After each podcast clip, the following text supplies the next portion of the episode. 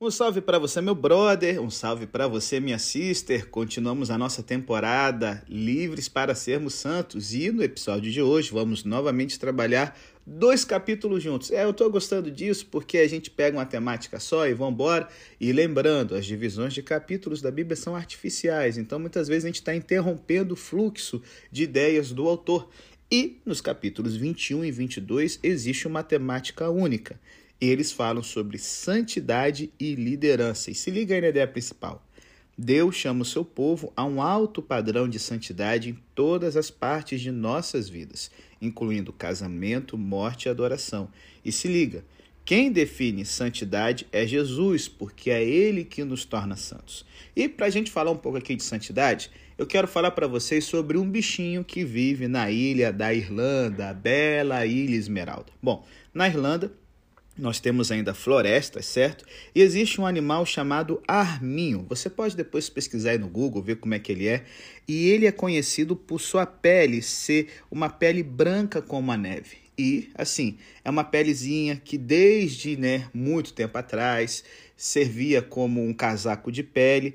É uma pele de, desse animal arminho que é muito é, é procurada para ser feito um casaco branco puro, algo assim de um valor alto, usada pelas, pela nobreza irlandesa e depois por várias famílias ricas da Europa. Então, a pele de arminho, um casaco com a pele desse animal, é caro, amigo. E os caçadores de peles aprenderam a aproveitar é, um compromisso que o arminho tem com a limpeza de sua pele. Então, como é que eles fazem para caçar o animal? Eles não montam armadilhas para o arminho eles encontram a casa de um arminho em alguma fenda rochosa e mancham a entrada de sua casa com muita sujeira. Então ele solta os seus cães para cheirar e perseguir o arminho. Quando o animal corre em direção à sua casa em busca de proteção, ele vê a sujeira por toda a entrada e se recusa a atravessá-la, porque ele vai correr o risco de se sujar. Em vez de salvar sua pele branca, ele se permite ser capturado para salvar sua pureza. Por quê? Para o arminho, a pureza tem maior valor do que a própria vida. Bom, gente, Deus ele quer que valorizemos muito também a pureza. Os maiores temas do livro de Levítico são a santidade de Deus e a santidade que Deus exige do seu povo. Na, no último podcast, nós apontamos que em Levítico Deus diz: Seja santo, porque eu, Senhor, seu Deus, sou santo quatro vezes. Deus também repetiu esse mandamento no Novo Testamento em 1 Pedro 1,16, como a gente viu no episódio anterior. Deus nos ordena sermos santos porque Ele é santo. Se liga, Deus ordenou que a santidade fosse algo que fosse característica de todo o seu povo. Nos capítulos 21 e 22, Deus agora se dirige de forma específica aos sacerdotes. Ele os chamou para serem santos, separados do mundo e consagrados a Ele. Se Deus pretende que todo o seu povo seja santo, certamente ele pretende que seus líderes espirituais sejam o exemplo de santidade. Como disse Robert Murray McShane, que foi um pastor escocês no século XIX, ele falou que a maior necessidade do meu povo é a minha santidade pessoal. Gente, a tropa nunca vai ser melhor do que os seus líderes. E eu acredito, cara, muito, muito, muito que ele estava certo nisso. A santidade pessoal dos líderes da igreja pode não ser tudo, mas sem ela, eles não têm nada.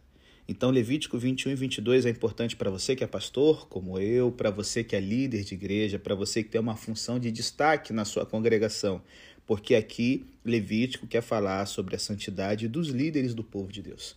Então, se liga aí, depois da vinheta, nós vamos começar a trabalhar as lições que podemos tirar desses dois capítulos e eu desejo que você possa fazer um compromisso com Deus de ser mais consagrado e mais santo para que a maior necessidade das pessoas que te cercam seja suprida. De ter um líder, uma líder que seja uma pessoa segundo o coração de Deus.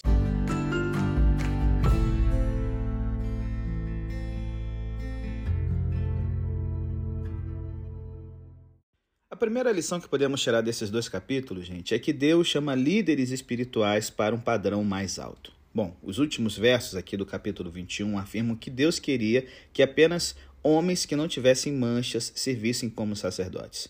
Se eles tivessem uma enfermidade visível, como uma mão aleijada, uma doença de pele, paralisia ou cegueira, eles não deveriam liderar em adoração. Aqueles que serviam no tabernáculo como sacerdotes tinham que ser imaculados. Isso não significa que Deus considerava as pessoas com enfermidades como inferiores, não. Sua exigência de ser imaculado não era sobre valor, era sobre o símbolo que isso carrega. O tabernáculo, tudo o que acontecia lá e todos os que serviam no santuário simbolizava a presença de Deus. Deus é santo, ele é sem defeito. Para representar o fato da perfeição de Deus, apenas o que estava imaculado poderia fazer parte da adoração a Deus. Se alguma vez lermos essa passagem levítica e formos tentados a pensar que as pessoas com deficiência são inferiores, devemos lembrar que o Antigo Testamento chama repetidamente o povo de Deus para tratar as pessoas com necessidades especiais com bondade. Está aqui em Levítico 19, 14, Jeremias 31, 8, para dar um exemplo para vocês. Também devemos nos lembrar do ministério de Jesus, galera. Ele mostrou compaixão pelos fracos e os curou, como a gente vê nos quatro evangelhos. Então, assim, os sacerdotes da antiga aliança simbolizavam a presença de Deus.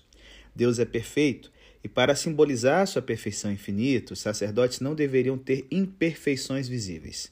A igreja do Novo Testamento não tem mais esse requisito para os seus líderes espirituais. Por quê? O nosso sumo sacerdote é Jesus. Ele representa a presença de Deus e ele é perfeito porque ele é Deus. Ainda assim, na Igreja do Novo Testamento, Deus mantém os líderes espirituais em um padrão mais alto. Há vários anos, as pessoas em nossa cultura estavam debatendo se os jovens deveriam olhar para os atletas profissionais como modelos a seguir. Charles Barkley gravou um comercial para a Nike nos Estados Unidos, no qual ele disse: Eu não sou um modelo a seguir. No entanto, Figuras públicas e líderes não têm a opção de saber se serão modelos a seguir. Eles estão à vista do público, então pelo menos algumas pessoas vão olhar para eles como exemplos e seguir seu exemplo. A mesma realidade é verdadeira na igreja, galera. E Deus diz explicitamente que mantém os líderes espirituais na igreja em um padrão mais alto, como Tiago 3:1 diz. Nem muitos se tornem mestres, meus irmãos, sabendo que receberemos um julgamento mais rigoroso. Deus chama os líderes espirituais para um padrão mais alto. Nesse ponto, é útil lembrar duas verdades do Novo Testamento sobre a liderança espiritual da igreja. Primeira verdade, Deus diz que todos os cristãos são líderes espirituais no mundo.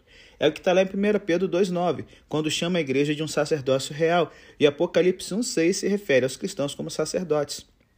Todo seguidor de Jesus é um sacerdote, pois levamos as pessoas a Deus e falamos com Deus sobre as pessoas. Somos um sacerdócio real.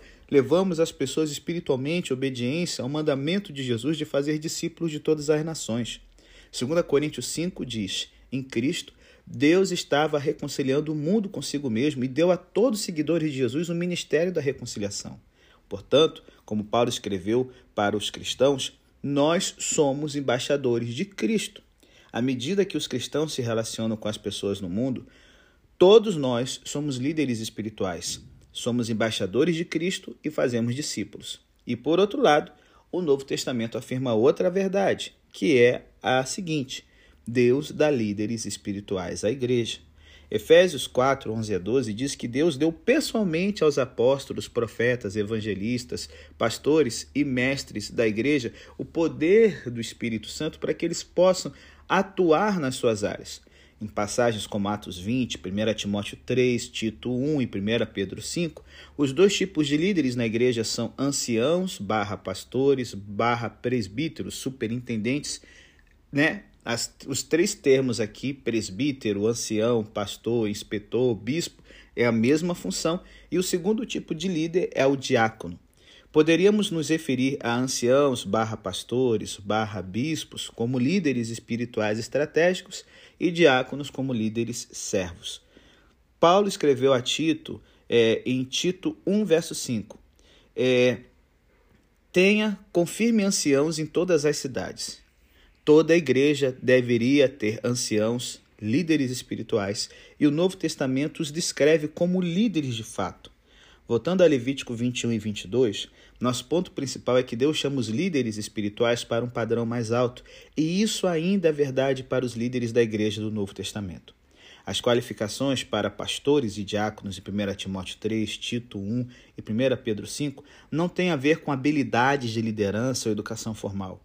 Não são descrições de cargos com listas de tarefas. Em vez disso, As qualificações para as funções de pastor e diácono são traços de caráter piedoso, atributos da vida santa que Deus exige dos líderes da igreja. Levítico 21 e 22 comunicam a verdade de que Deus chama líderes espirituais a um padrão mais alto. Deus deu leis específicas para governar a vida dos sacerdotes e essas leis comunicam verdades do Novo Testamento.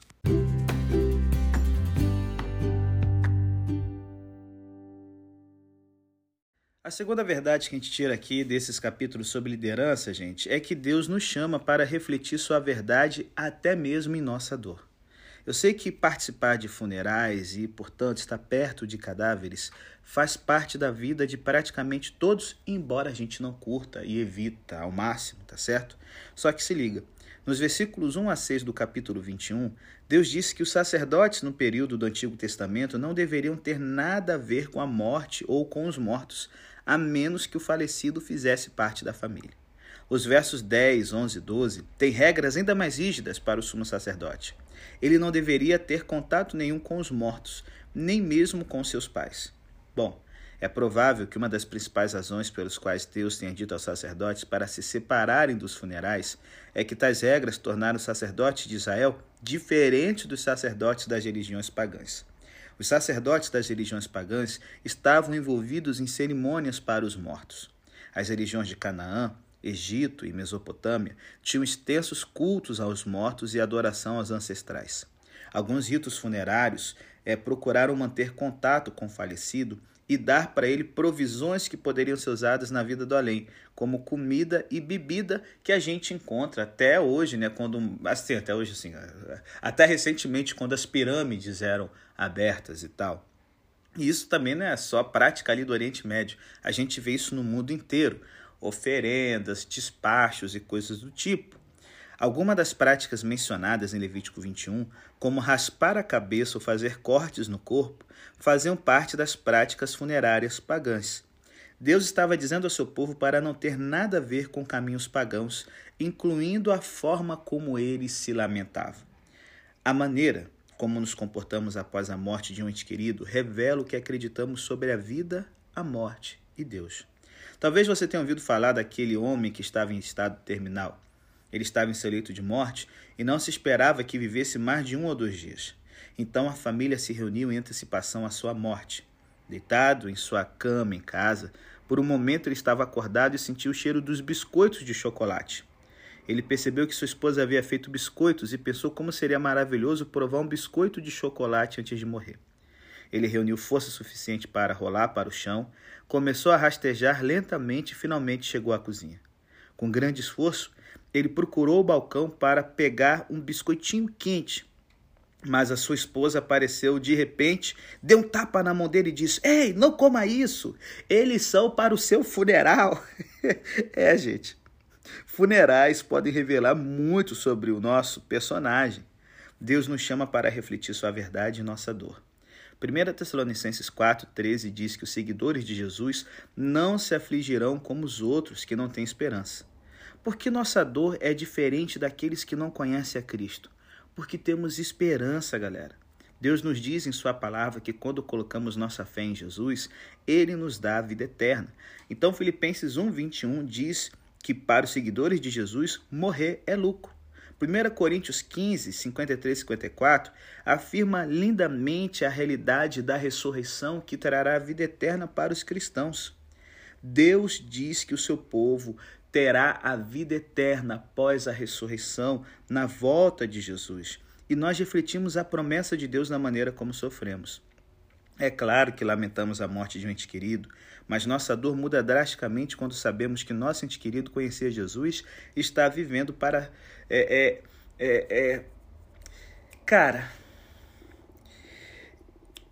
eu, eu ia falar uma coisa que apareceu um, uma frase de alguém que acredita na imortalidade da alma. Mas assim, a nossa dor muda drasticamente quando sabemos que o nosso ente querido conhecia Jesus e ele está vivendo um período de pausa, de descanso, o sono da morte, que é o intervalo entre essa vida e a vida eterna. Como dizia, é, é, tem ali um, aquela famosa oração de São Francisco: é morrendo que se vive para a vida eterna. É morrendo, gente, que nós ressuscitamos para a vida eterna. Refletimos a verdade de Deus em nossa dor. É, é, eu, eu até fico às vezes preocupado de a gente falar coisas que dê a impressão errada nas pessoas. E, e, hoje, infelizmente, com a ideia do espiritismo, da imortalidade da alma e todo o emocionalismo que as coisas são carregadas hoje, né, e que tudo a gente está misturando emoção, e a gente não pode ferir as emoções das pessoas, temos que se ligar que alguns ritos funerários, ainda hoje, que negam a nossa fé na ressurreição, como cristãos a gente não pode participar. Vou dar um exemplo. Você tem um amigo católico e ele, né, ele morreu, ou então um parente seu que é católico e essa pessoa acabou morrendo. Você participar do funeral dele, beleza, é uma forma de você estar junto com as pessoas que estão em luto. Mas se alguém te convidar para participar de uma missa do sétimo dia, você não vai, cara. Ah, você é insensível com a dor das pessoas. Não, mas isso é uma negação da fé. A missa de sétimo dia, galera, é a gente estar tá orando em prol da alma de alguém que morreu que pode estar tá no purgatório para Deus ter misericórdia dela. Pelo amor de Deus, uma coisa que esses ritos funerários nos lembram é o seguinte: entre a gente estar tá ali emocionalmente envolvido com as pessoas, com medo de ferir as emoções e se manter firme à palavra de Deus e às verdades da Bíblia, a gente escolhe as verdades da Bíblia. A gente escolhe manter a santidade de Deus. Então, assim, você não precisa ser grosseiro. Ah, eu não vou porque isso é adoração de demônios. Não. Você vai dizer o seguinte: olha, no funeral a gente estava junto. Hoje eu não vou porque a percepção que a Bíblia fala, a ideia da Bíblia sobre a morte é diferente da que vocês fazem. Mas tenha certeza de uma coisa: eu estarei orando por vocês, pela nossa família, pela família de vocês, para que Deus possa estar confortando a dor de vocês. O foco de Levítico e nos chamar para a santidade é porque nós pensamos que estamos testemunhando sendo igual aos outros. Não. Testemunhamos poderosamente sendo diferentes.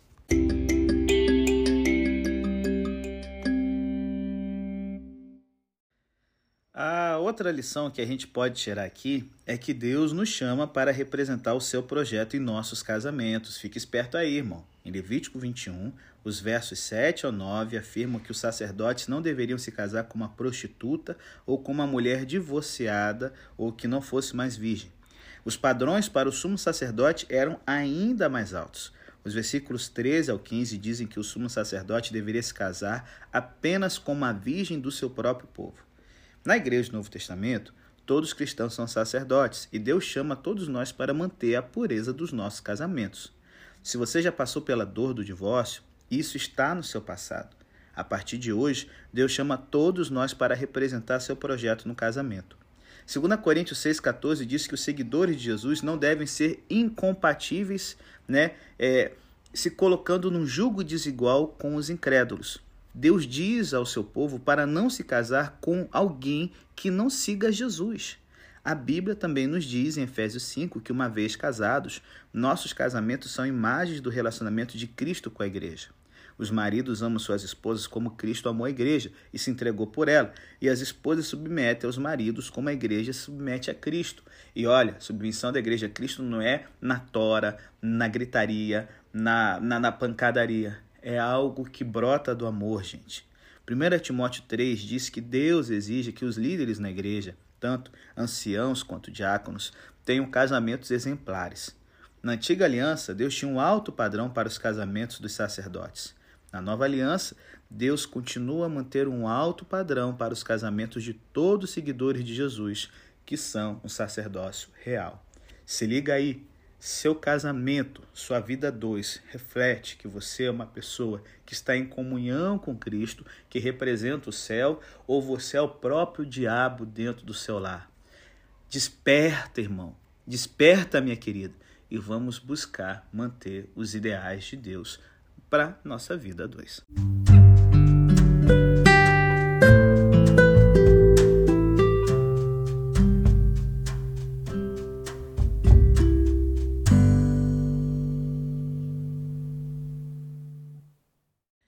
Quarta lição que temos aqui, gente, é que Deus nos chama para apresentar ofertas aceitáveis a Ele.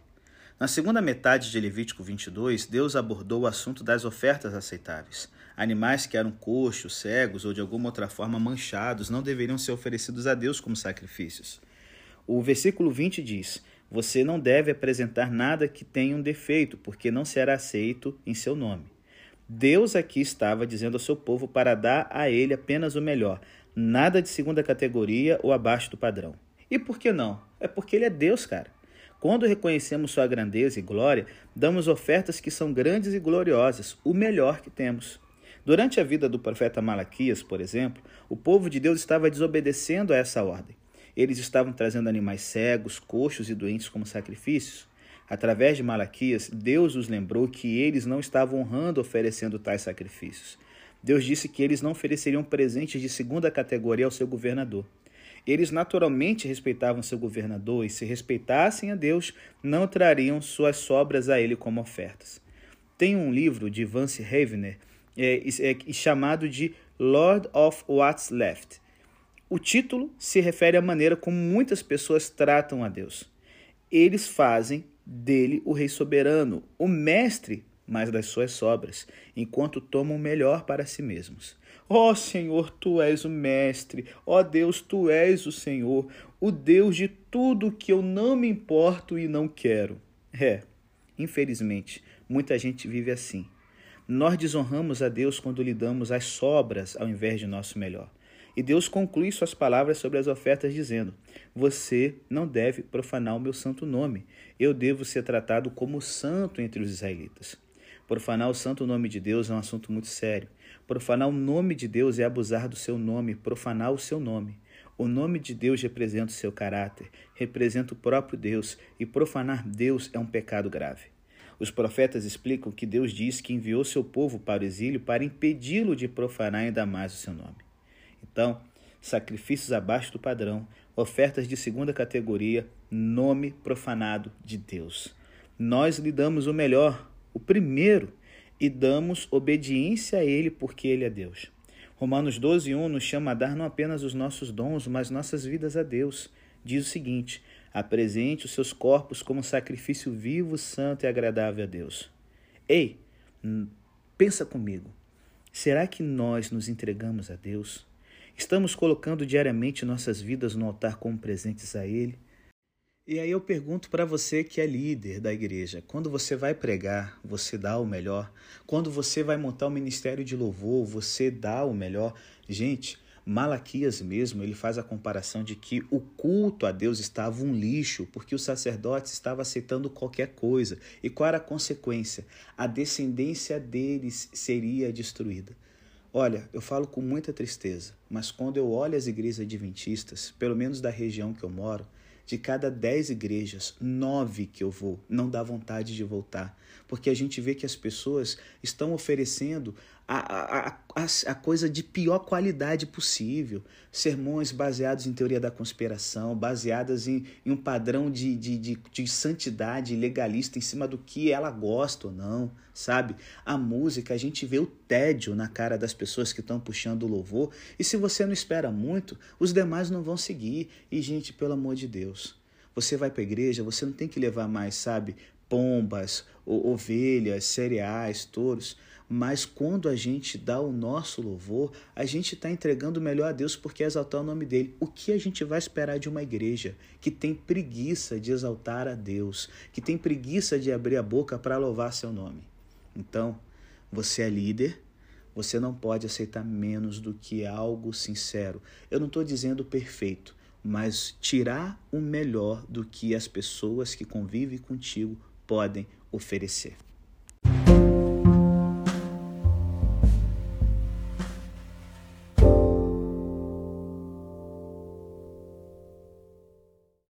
E aí, galera, chegamos aqui à última lição do podcast de hoje. Deus nos chama a conhecê-lo através da sua nova aliança em Cristo. Em Levítico 21 e 22, Deus abordou as práticas de adoração e o sacerdócio do Antigo Testamento. Os mandamentos de Deus sobre essas práticas de adoração e sacerdote são úteis para nós, pois simbolizam a maneira como Deus se relaciona com seu povo.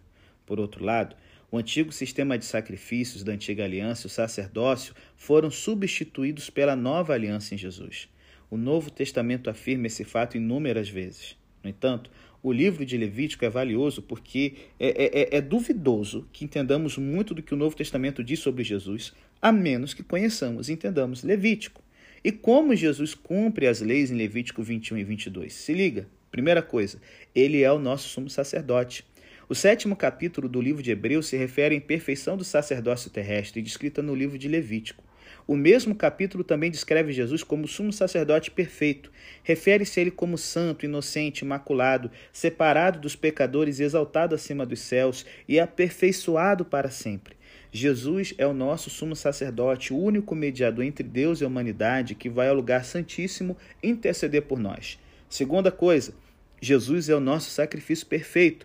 Quando Jesus morreu na cruz, ele morreu por nossos pecados. Ele se fez um sacrifício e foi o sacrifício perfeito. Hebreus 9,14 diz que ele se ofereceu sem defeito a Deus. Hebreus 9,26 diz que ele apareceu uma vez por todas no fim dos tempos para a remoção do pecado pelo sacrifício de si mesmo. Ele é o nosso sacrifício perfeito. Terceira coisa, nós adoramos a Deus através de Jesus. A mensagem de que a forma como adoramos importa para Deus é muito clara em Levítico, gente.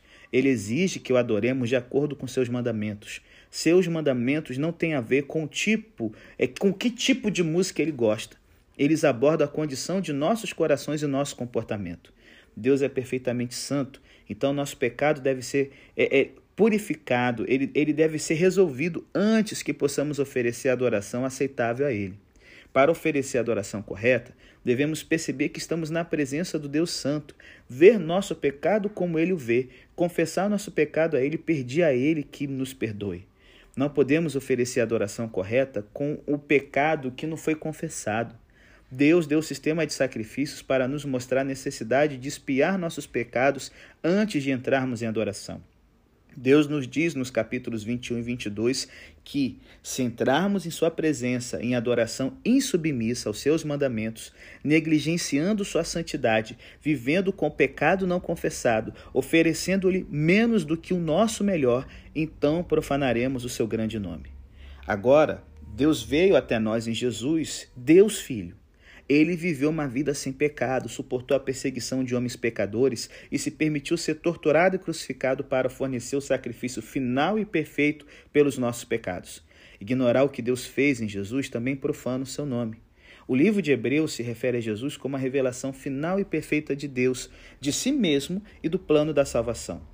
Podemos oferecer a adoração correta enquanto negligenciamos Jesus? O livro de Hebreus responde essa pergunta. O décimo capítulo de Hebreus se refere ao castigo de Deus pelo pecado sob a antiga aliança, e Hebreus 10, 29 pergunta: Quanto pior punição você acha que alguém merecerá quem pisoteou o Filho de Deus, considerando profano o sangue da aliança? Portanto, Hebreus 13, 15 nos exorta a adorar por meio de Jesus. Por meio dele, ofereçamos continuamente a Deus um sacrifício de louvor, isto é, o fruto dos nossos lábios que confessa o seu nome. Conhecemos a Deus através de Sua nova aliança em Jesus e adoramos através de Jesus. E por fim, gente, é Jesus quem define o que é santidade. Isso você não pode perder de vista. Levítico 21 e 22, na verdade, todo o livro de Levítico é sobre santidade. Deus diz que Ele é santo, Ele chama seu povo para ser santo, nossa adoração a Ele é santa e tudo e todos conectados à adoração devem ser santos. No velho período do Antigo Testamento, que Deus escolheu que a santidade fosse expressa por meio de símbolos, como roupas especiais para os sacerdotes, cerimônias especiais e um tabernáculo que representava a sua santidade, isso tudo era muito claro. Agora, Deus veio até nós em Jesus. Jesus, ele não simboliza, não simbolizava a presença de Deus, não. Ele era Deus entre nós. Como diz o Evangelho de João, Jesus tabernaculou entre nós. No período do Antigo Testamento, a santidade era definida de acordo com a lei de Moisés. Na nova aliança em Jesus, a santidade é personificada. Essa é outra razão pelo qual é tão importante entender Levítico. Somente em Levítico apreciaremos a natureza da disputa entre Jesus e os fariseus e saduceus. Grande parte do conflito de Jesus com os líderes judeus estava relacionada à maneira como eles interpretaram e aplicaram o livro de Levítico em relação à santidade. Se liga. De acordo com Jesus, em contraste com os escribas e fariseus, santidade não é um clube elitista, mas submissão humilde. Levítico 21 e 22 se concentram nos sacerdotes e no sumo sacerdote. No tempo de Jesus, o sumo sacerdote era saduceu e os fariseus se viam completamente dedicados à lei de Deus. Portanto, os saduceus e os fariseus entenderam Levítico 21 e 22 como sendo sobre eles. Eles se viam como herdeiros das obrigações e privilégios do sacerdócio aarônico. Quando eles leram Levítico 21 e 22, viram que os padrões que Deus deu para os sacerdotes e para o sumo sacerdote eram mais altos do que os padrões de Deus para os não sacerdotes. Portanto, eles viram razões para se considerarem melhores do que o resto do povo de Deus. Lucas 18, verso 9, diz que eles confiavam em si mesmos, achando que eles eram justos e por isso desprezavam todos os outros. O sétimo capítulo de João registra a maneira como os fariseus olhavam para os não fariseus. Eles disseram: Esse povinho, essa multidão que não conhece a lei, é maldita. Eles eram elitistas, gente. Quão estranho Jesus deve ter parecido para eles. Ele disse que veio dar vida por aquela multidão que não conhecia a lei. Ele se descreveu como um servo. Ele disse que bem-aventurados são os pobres de espírito e os mansos, e disse que o reino de Deus pertence às pessoas que se tornam como crianças pequenas. Ei, quem era mais santo? Os fariseus e saduceus ou Jesus? Jesus nos mostra que padrões mais altos não necessariamente garantem pessoas mais santas. Os líderes religiosos da época de Jesus assumiram que sua posição provava sua piedade e eles estavam errados. Satanás se deleita em colocar seu povo em lugares proeminentes de liderança religiosa. Como prova, olhe para Judas ou para os sumos sacerdotes condenaram Jesus à morte, gente. Levítico 21 e 22 não se destina a ensinar que os sacerdotes são mais santos que o povo leigo. Eles ensinam que, com uma posição mais alta, vem maior responsabilidade. Como Jesus disse em Lucas 2,48, muito será exigido de todo aquele que a quem foi dado muita coisa. Deus deu as leis sacerdotais de Levítico para criar nos sacerdotes uma maior sensibilidade à santidade e à corrupção, não para criar orgulho ou elitismo como se os sacerdotes fossem melhores porque Deus exigia mais deles. Todos os mandamentos de Deus devem resultar em humilde submissão, nossa obediência à sua palavra. Como Jesus aplicou leis como as de Levítico, como ele definiu santidade. Santidade não é externalismo, gente, mas é transformação do coração. A maioria das leis em Levítico tem a ver com assuntos externos, eu sei, o alimento correto para comer, lidar com sacrifícios da maneira correta, impureza baseada na condição da pele ou emissão de fluidos corporais. No entanto, Deus nunca disse que a observância de cerimônias externas tornou alguém justo. Todos os assuntos externos eram simbólicos. Eles ensinaram a verdade de que Deus é santo, que ele está separado e ele quer que seu povo seja separado dos pecados do mundo. A separação da contaminação cerimonial era simbólica para a separação do pecado. No entanto, sempre foi fácil igualar cerimônia religiosa com santidade pessoal. Os fariseus nos dias de Jesus também cometeram esse erro. A conexão é tão simplista e reducionista só que os evangélicos registram que os fariseus eles fizeram essa conexão. Eles observaram rituais religiosos corretamente e por isso se consideravam espiritualmente puros. Como os fariseus acreditavam que os rituais levavam à pureza, a lavagem cerimonial era muito importante para eles, era um fetiche. Não é de surpreender, então, que eles tenham repreendido os discípulos de Jesus por não se lavarem corretamente e tinham sido repelidos por Jesus porque ele comia com pecadores e tocava leprosos para curá-los os fariseus não conseguiram entender, como muitas pessoas hoje não entendem, que a, a, a correção cerimonial não constitui santidade. As cerimônias de Levítico são símbolos. Deus pretendia usá-los para ensinar que há diferença entre limpo e impuro, santo e profano, bom e mal. Reconhecer essa diferença é o início da santidade, galera, não é o fim. Levítico define santidade de maneiras concretas e visíveis, pois à medida que a revelação de Deus no Antigo Testamento continua a se desdobrar, Deus ensina que ele não está tão interessado na cerimônia externa mais do que na realidade interna. Ele está interessado na condição de nossos corações e no comportamento justo que brota de um coração segundo o coração de Deus, que vai se manifestar é, na forma como Deus é, é, é amado e na forma como nós amamos as pessoas, não apenas na nossa participação em cerimônias sagradas. Jesus ensinou consistentemente a prioridade da condição de nossos corações. O coração, disse ele, é a fonte do pecado, como está lá em São Mateus 5. Vocês ouviram o que foi dito aos antigos: Não matem, quem matar estará sujeito a julgamento. Mas eu te digo: todo mundo que tiver com raiva do seu irmão está sujeito ao juízo. Ei, você já ouviu falar do que foi dito: não cometa adultério. Mas eu te digo: todo mundo que olha para uma mulher para cobiçá-la já cometeu adultério com ela em seu coração. Jesus priorizou a condição de nossos corações. Ele disse em Mateus 15, 19 e 20: Do coração vêm maus pensamentos, assassinatos, adultérios, imoralidades sexuais, roubos, falsos testemunhos, blasfêmias. Essas são as coisas que contaminam o homem, mas o comer com as mãos não lavadas não contamina o homem. Afirmamos no início aqui do nosso podcast que os maiores temas de Levítico são a santidade de Deus e a santidade que Deus exige do seu povo. O problema é que o povo de Deus não é perfeitamente santo, nem mesmo santo o suficiente para entrar na presença de Deus. Se liga, somos pecadores. No entanto, porque Deus nos ama, ele providenciou um caminho para que o nosso pecado fosse tirado. Na antiga aliança, esse caminho era o sistema de sacrifícios. Agora, Jesus é o sacrifício perfeito. Ele morreu por nossos pecados, de modo que, quando colocamos nossa fé nele, ele perdoa os nossos pecados, nos reconcilia com Deus e nos dá o dom da vida abundante e eterna.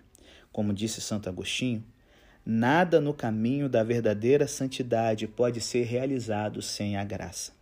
E ele estava certo. E graças a Deus, Deus providenciou essa graça em Jesus, que nos oferece a salvação eterna e uma santa transformação em nossos corações.